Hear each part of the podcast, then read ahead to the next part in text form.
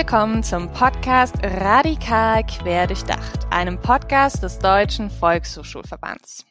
Schön, dass ihr heute wieder mit dabei seid. Mein Name ist Adriane Schmeil und als Projektreferentin im Projekt Prävention und gesellschaftlicher Zusammenhalt konzipiere ich gemeinsam mit meiner Kollegin Anne Deni diesen Podcast. Natürlich sind unsere Arbeitspakete auch noch ähm, ja um einiges vielfältiger. Wer also Interesse an unserem Projekt hat, beziehungsweise auch an unseren Konzepten oder Veranstaltungen, der oder dem kann ich empfehlen, sich auf unserer Homepage mal umzuschauen. Den Link zur Homepage und auch alle weiteren Links findet ihr in den Show Notes zur heutigen Folge. Heute möchten wir uns mit der Modulbox politische Medienbildung für Jugendliche auf Hate Speech und Fake News reagieren beschäftigen. Hierzu haben wir zwei Interviewpartner eingeladen, die im Auftrag der Zentralstelle Politische Jugendbildung des DVVs die Modulbox entwickelt haben. Zum einen haben wir heute Johannes Wenzel zu Besuch. Er ist freiberuflicher Referent und politischer Bildner. Er setzt Workshops, Schulungen und Fachtagungen zum Thema Medienbildung beziehungsweise zur Förderung der Medienkompetenz um. Diese Veranstaltungen sind ausgerichtet auf SchülerInnen, PädagogInnen, Eltern und MultiplikatorInnen von Bildungseinrichtungen oder Einrichtungen der Kinder- und Jugendhilfe. Dann haben wir auch noch Lars Geresser zu Besuch. Er arbeitet arbeitet als Referent beim Grimme-Institut und betreut dort den Grimme Online Award und die Grimme Akademie. Seit 2015 ist er auch verantwortlich für die Presse- und Öffentlichkeitsarbeit. Themen, mit denen sich Herr Geresser beschäftigt, ähm, sind unter anderem Bewegtbilder im Netz sowie Umgang mit Fake News.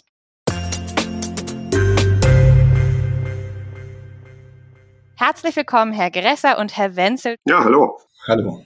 Gerne würde ich mit einer ja, Einstiegsfrage an Sie beide in unsere Podcast-Folge starten.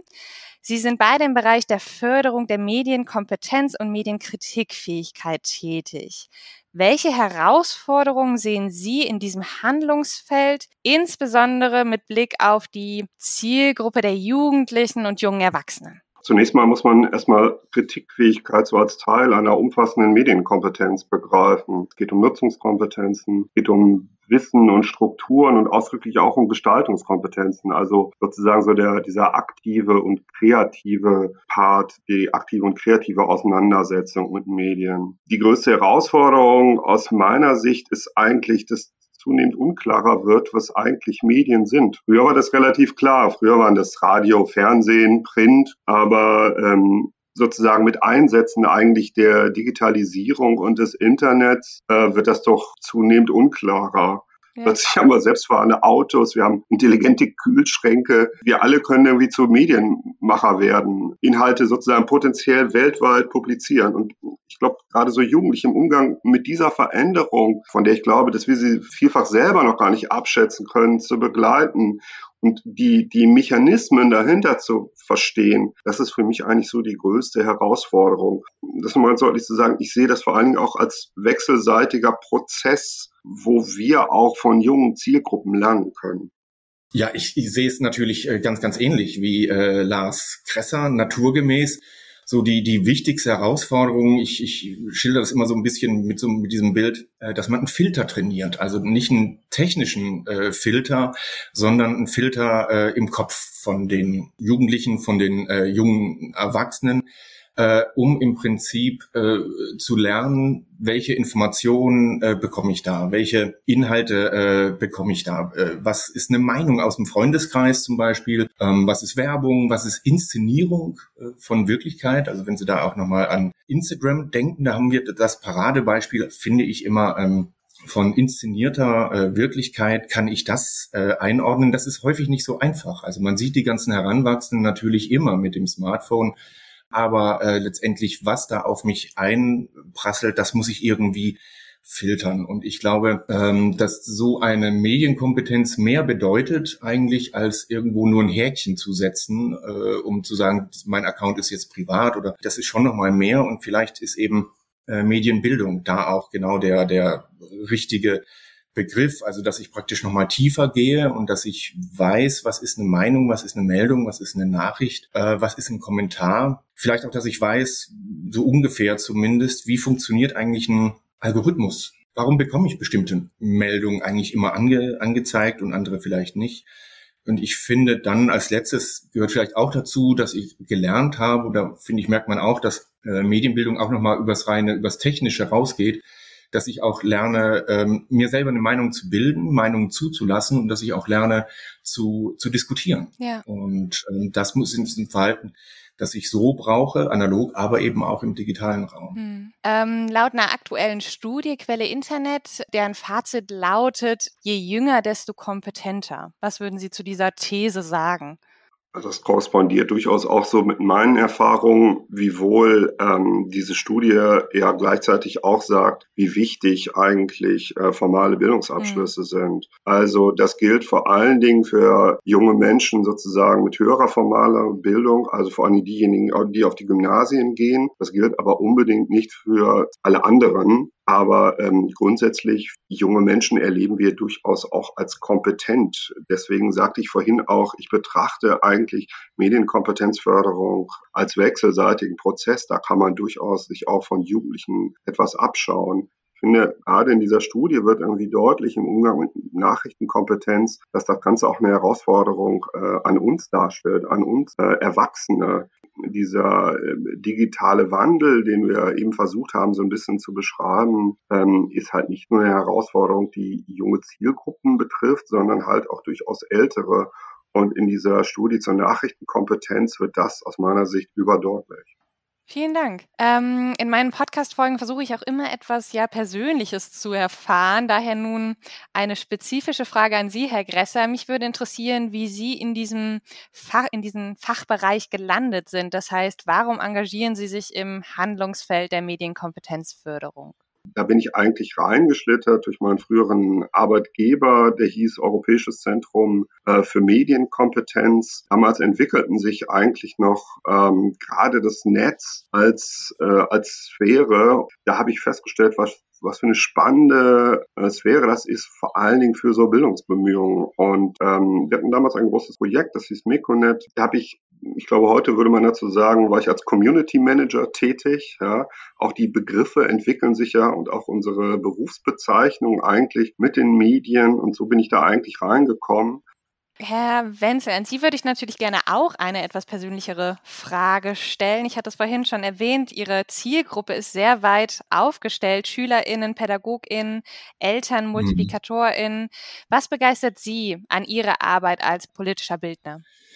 Naja, also die Arbeit mit Medien macht erstmal Spaß. Äh, das ist keine, keine ganz schlechte Grundvoraussetzung. Also Medien zu, zu konsumieren, ähm, zu schauen, wie hier Welt abgebildet wird, Wirklichkeit äh, abgebildet wird und dann eben noch ganz speziell äh, zu gucken, was das Netz eben auch kann, was das Internet eben auch kann, das, in dem wir alle irgendwie unterwegs sind und wo sich eigentlich jeder Lebensbereich äh, abbildet. Mhm. Ähm, das ist schon wirklich äh, ausgesprochen spannend und wenn man hier mit Menschen zu tun hat, äh, so wie ich das habe, so wie wir das ähm, haben, nicht nur Jugendliche, die sich dafür interessieren, wie können wir denn hier auch Fuß fassen und wie können wir hier unser Anliegen ähm, präsentieren und wie können wir uns gut orientieren.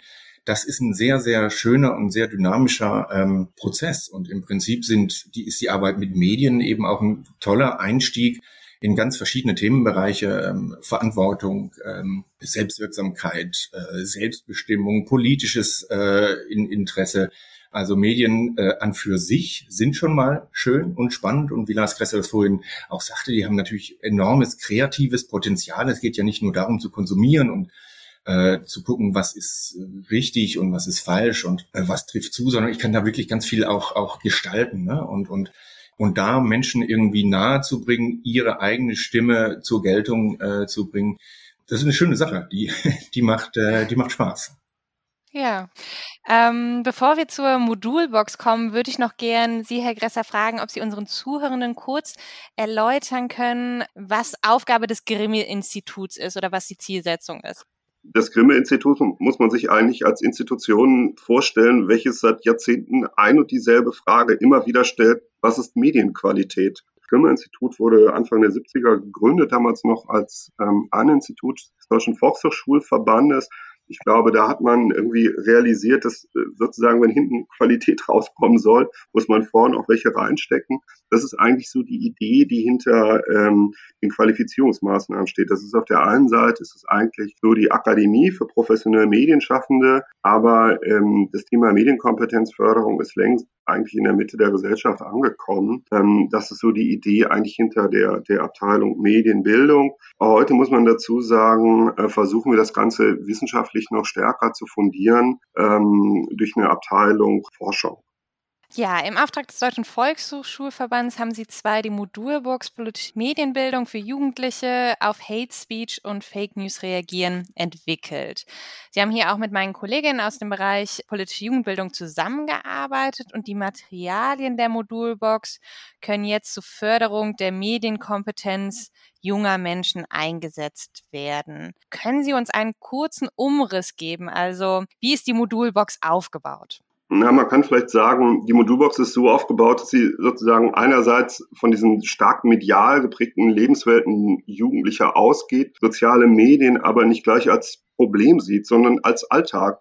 Gleichzeitig eröffnet sie Lehrenden gerade im VHS-Bereich eigene Handlungsspielräume, je nach eigenen Kompetenzen und Interessen, aber auch so nach Kompetenzen der Lernenden, aber immer auch ein bisschen mit Blick sozusagen auf die jeweilige Ausstattung zwischen Kiel und Konstanz sind die ja durchaus unterschiedlich ausgestattet. Die Volkshochschulen mussten wir irgendwie auch schon realisieren. Wir haben die Modulbox auch schon einen kleinen Praxischeck sozusagen unterzogen.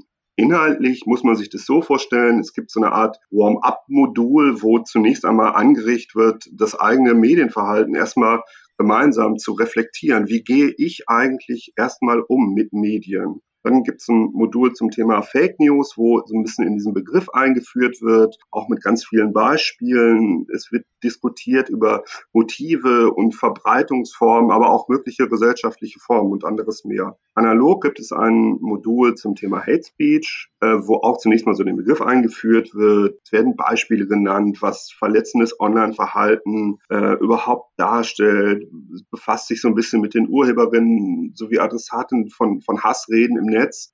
Neu hinzugefügt wurde ein Modul zu Dark Private Social. Abgerundet wird sozusagen die Modulbox inhaltlich nochmal durch so ein Modul zu Kampagnen und Initiativen, wo man da noch weitere vertiefende Informationen bekommt, Hintergrundwissen, zusätzliche Praxisbeispiele und nicht zuletzt Online-Beschwerdestellen. Ja.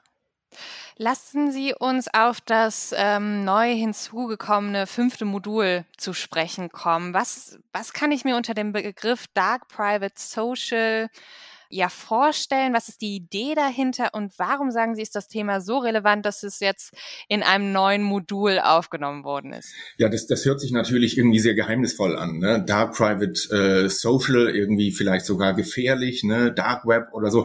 Ganz so dramatisch ist es nicht. Also dahinter steckt die äh, Beobachtung, dass äh, heranwachsende Jugendliche, junge Erwachsene ähm, ihre Meinung kundtun online, vielleicht gar nicht mehr so auf den Plattformen, an die wir spontan denken. Ne? Da ist Facebook sicherlich so, dass der erste, äh, das erste, was einem da so einfällt. Aber ähm, ganz, ganz häufig findet so Meinungsbildung, Austausch äh, woanders statt. Und das sind die, das sind die Messenger. Und das ähm, ist eine Beobachtung, die wir ja schon seit Jahren haben. Ähm, hier bekomme ich sozusagen meine, meine Infos und meine Anregungen. Ne? Und dann schreibt jemand in irgendeiner Gruppe, ob das ein Verein ist oder eine Interessensgruppe oder eine Schulgruppe oder wie auch immer, ne? hast du das schon gehört? Ne? Oh mein Gott, du wirst es nicht glauben in der Richtung. Und dann, was mache ich damit? Das ist ja in dem Sinne nicht öffentlich. Zumindest ist es so nicht, nicht öffentlich einsehbar.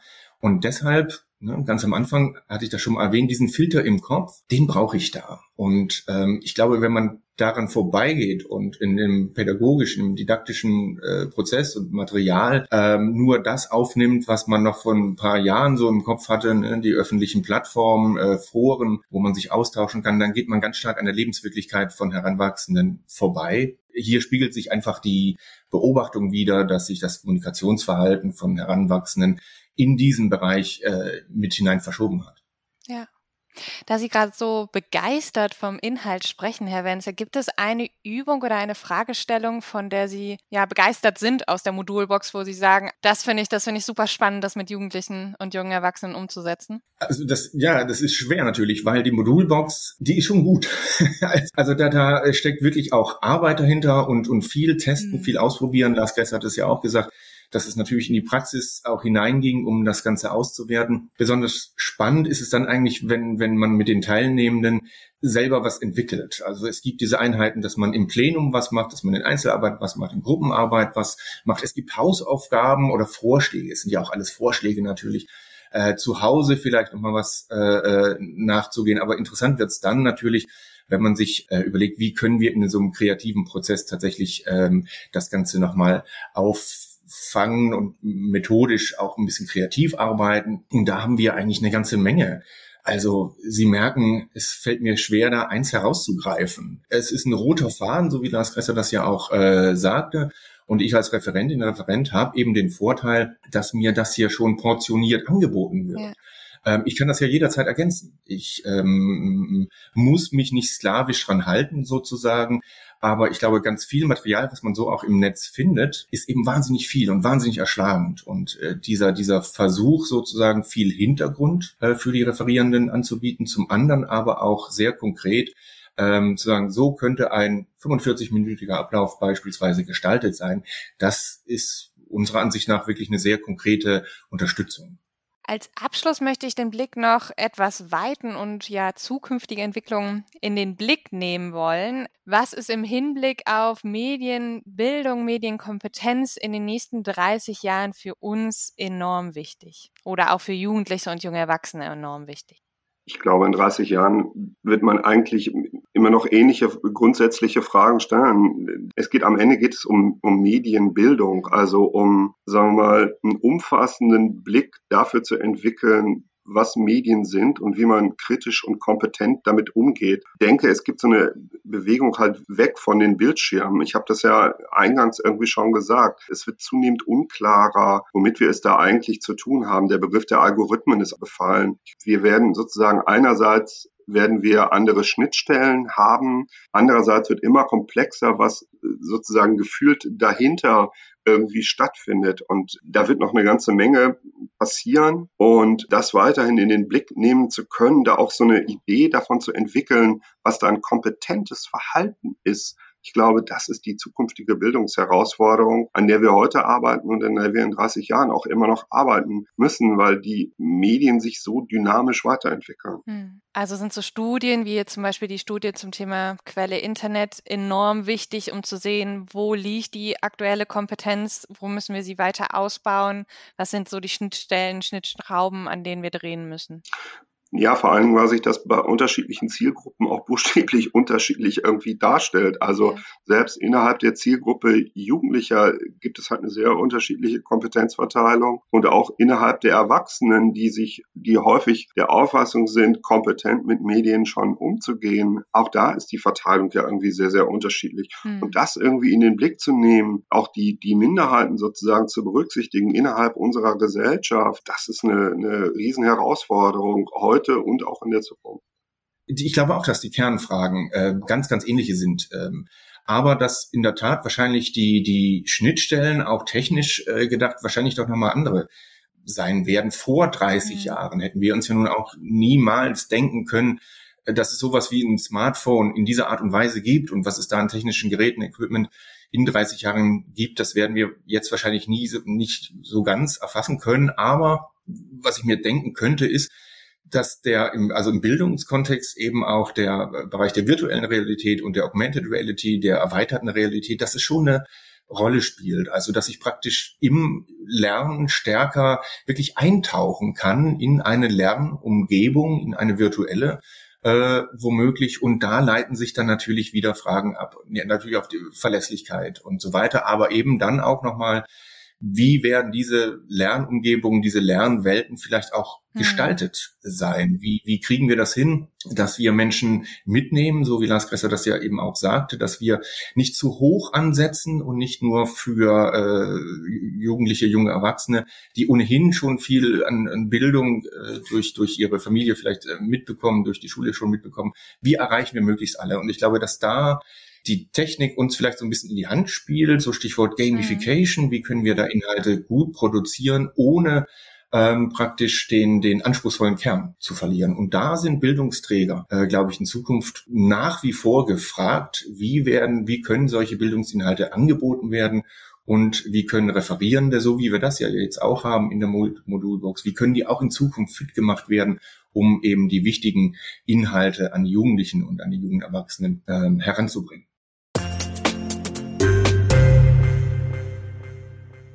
Falls ihr euch jetzt fragt, wie ihr an die Materialien zur Modulbox kommt, alle Materialien könnt ihr euch auf der Seite der Zentralstelle für politische Jugendbildung des DVVs herunterladen.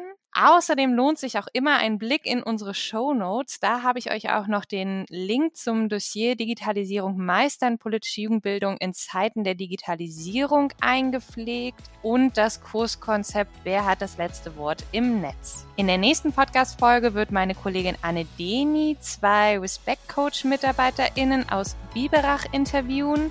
Die zwei werden aus ihrem ja, derzeitigen Arbeitsalltag berichten und insbesondere Online-Formate der Arbeit mit SchülerInnen in den Blick nehmen. Feedback könnt ihr uns gerne wie immer an die E-Mail-Adresse pgz.dvv-vrs.de schicken.